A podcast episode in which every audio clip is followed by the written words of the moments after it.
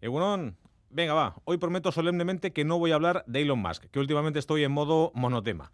Hoy voy a barrer para casa y voy a hablar de fútbol, del Mundial. Eh, bueno, corrijo, voy a hablar del Mundial, aunque no mucho de fútbol, que para eso tengo ya otros ratos de radio.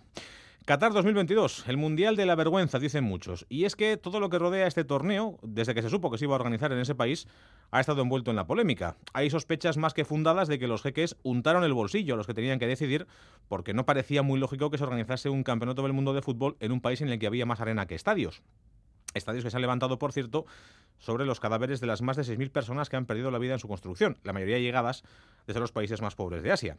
Y luego está el asunto mollar de la crítica, el escaso o nulo respeto de Qatar a los derechos humanos más elementales. Los países árabes en general no son un ejemplo en lo que al trato hacia las mujeres o la diversidad sexual se refiere, por ejemplo. Tampoco pueden dar muchas lecciones sobre democracia o sobre la aplicación, en muchos casos extrema, de la justicia ante determinados delitos, como por ejemplo que un hombre bese a otro hombre. ¡Qué barbaridad! Vale, pues ante todo esto que se hace mal en Qatar, se han producido todo tipo de reacciones y de protestas, o mejor habría que decir, de medias protestas. Desde bares que se han negado a ofrecer en sus locales los partidos del campeonato, hasta altos cargos que se han sentado en los palcos luciendo brazaletes en apoyo a los colectivos LGTBI. Esos mismos que han querido exhibir también algunas elecciones a las que la FIFA ha acogotado bajo la amenaza de ser duramente sancionadas. Y todo esto está muy bien, pero solo está medio bien. Lo de que en Qatar se pasan los derechos humanos por el arco del triunfo se sabía desde que se le concedió la organización del campeonato hace ya 12 años. Tiempo ha habido para enfadarse, para protestar o para negarse a jugar el torneo. Y ni una cosa, ni la otra, ni mucho menos la tercera, han sucedido. Nos enfadamos porque la FIFA no nos deja exhibir un brazalete arcoíris, pero no damos el paso de lucirlo y de asumir después el castigo que te pueden imponer. Nos indigna que Qatar no respete los derechos de las mujeres, pero hay mujeres occidentales, altos cargos políticos, en los palcos de los estadios.